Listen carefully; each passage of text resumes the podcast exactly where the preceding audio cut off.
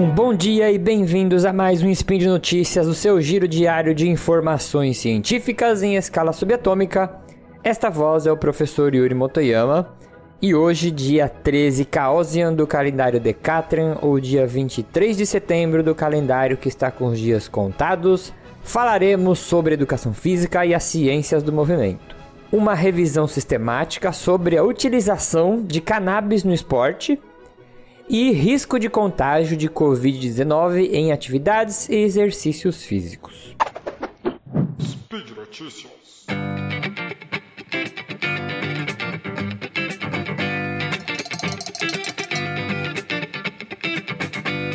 Primeira notícia é um artigo que foi publicado agora, nesse começo do segundo semestre de 2020, com uma revisão sistemática sobre o uso da cannabis no esporte. E rapidinho, revisão sistemática, para quem não está familiarizado, é um artigo onde os pesquisadores tentam pesquisar todos os artigos, ou a proposta é encontrar todos os artigos do mundo naquela temática e tentar fazer uma síntese sobre eles, né? Uma revisão através de um sistema, dentro de um método específico. E eles vão tentar fazer, extrair as informações dentro daquela temática proposta. E a planta cannabis, ela pode ser utilizada para fabricação de fibras, né, que é o cânhamo, extração de óleo a partir das suas sementes. Também pode ser utilizada com finalidades medicinais e também como droga psicoativa, que é mais conhecida como maconha.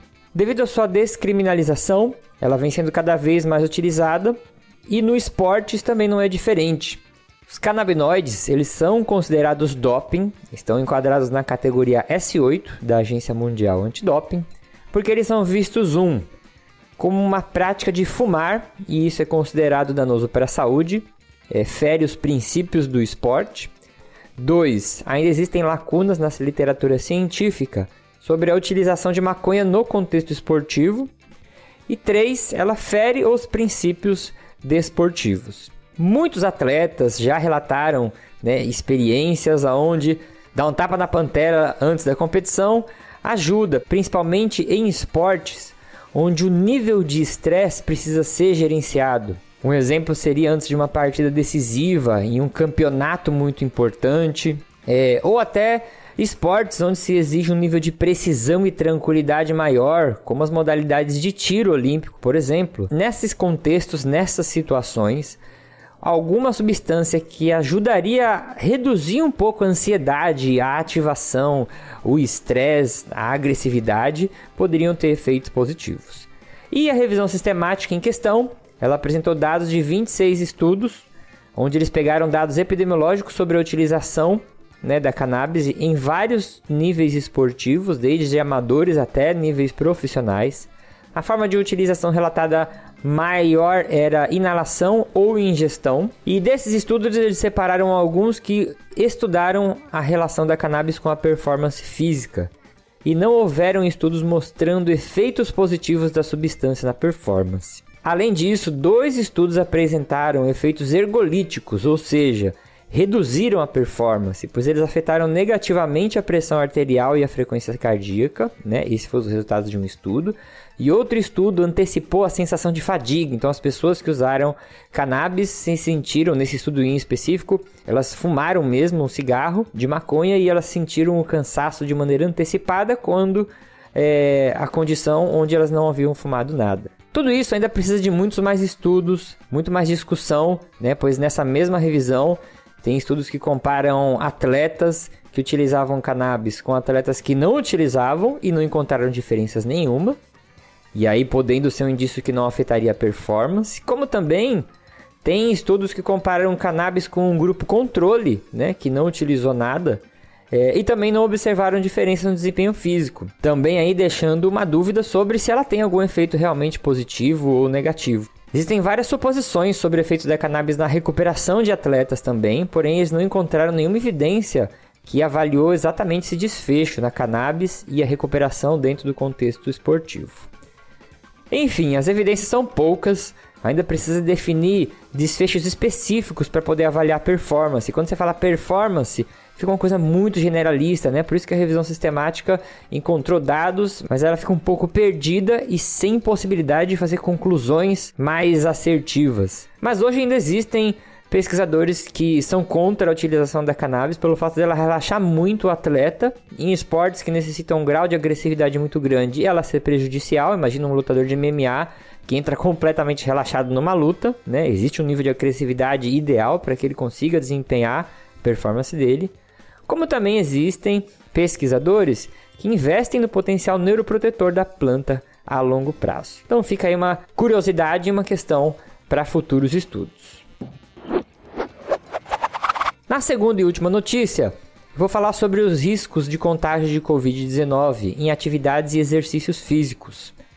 Foi uma matéria publicada pela BBC e ela mostrou um estudo onde eles pegaram 14 médicos de uma força-tarefa de Covid-19 e do Comitê de Doenças Infecciosas da Associação Médica do Texas e elaboraram uma classificação onde eles pegavam o risco de contágio da doença em vários contextos. Né? Esse grupo ele era composto por especialistas em saúde pública, epidemiologia e infectologia. Por que eu resolvi trazer isso aqui para o Spin para a gente conversar?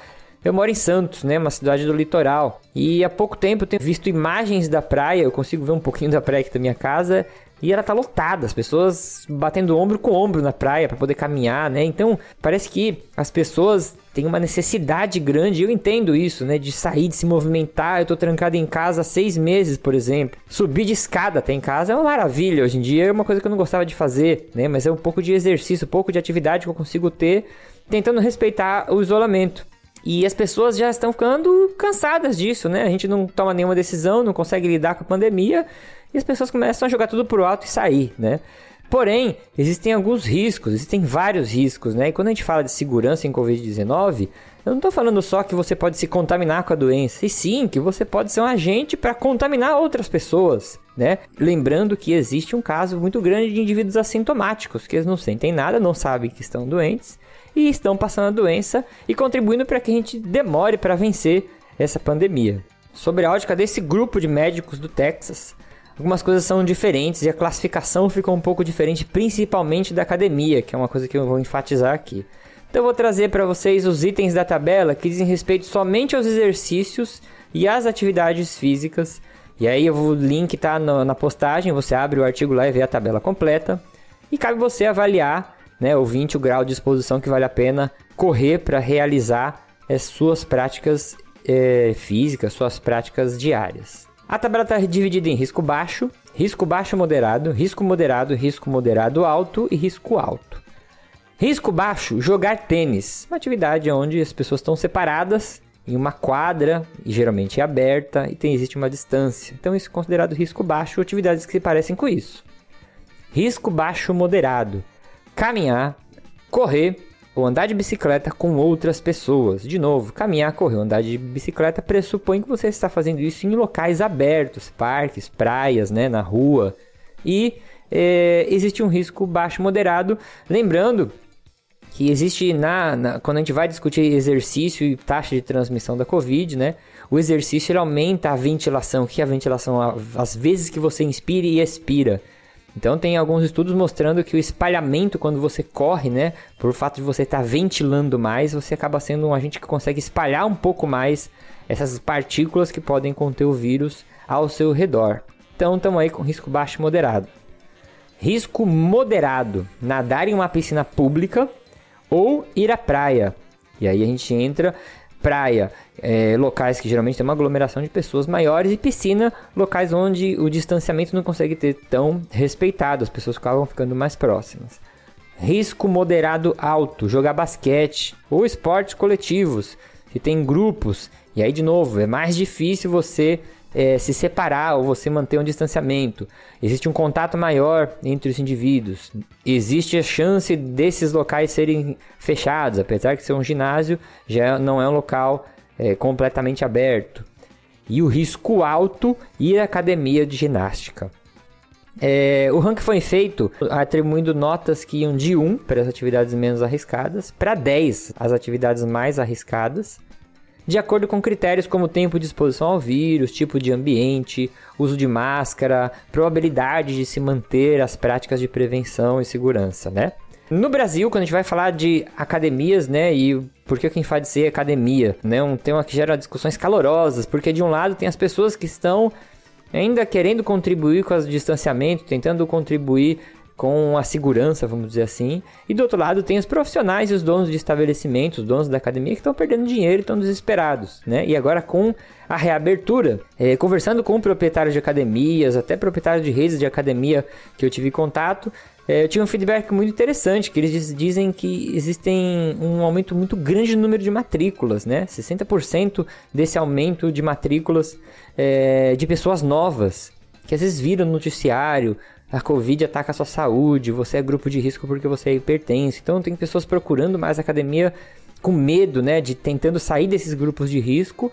Porém, ainda existem pessoas que não saem para as academias, não têm vontade de treinar, mas não retomaram seus treinamentos porque ainda tem medo, né? Porque a gente está no meio da pandemia, no meio do olho do furacão. É indiscutível, né, que o Brasil não soube, não sabe lidar com a pandemia. É, e ainda a gente tem várias regiões do Brasil que estão fora de controle. Né? Porém, cabe a nós entender os riscos de transmissão ou de sermos infectados e tomar as decisões sábias, pois em todos os países que controlaram a pandemia com sucesso, tiveram um apoio total da população para que isso acontecesse. E por hoje é só. Lembre que todos os links comentados estão no post. Deixe lá também seu comentário, elogio, crítica, declaração de amor. Lembrando que se você quiser ajudar esse podcast, que vai da física até educação física, contamos com seu apoio no patronato do SciCast, no Patreon, no Padrim ou no PicPay. Um bom dia, enquanto não sai a vacina, maior arma que a gente tem é informação.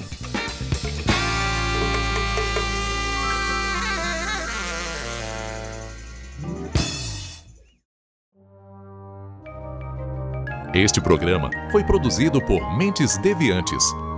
deviante.com.br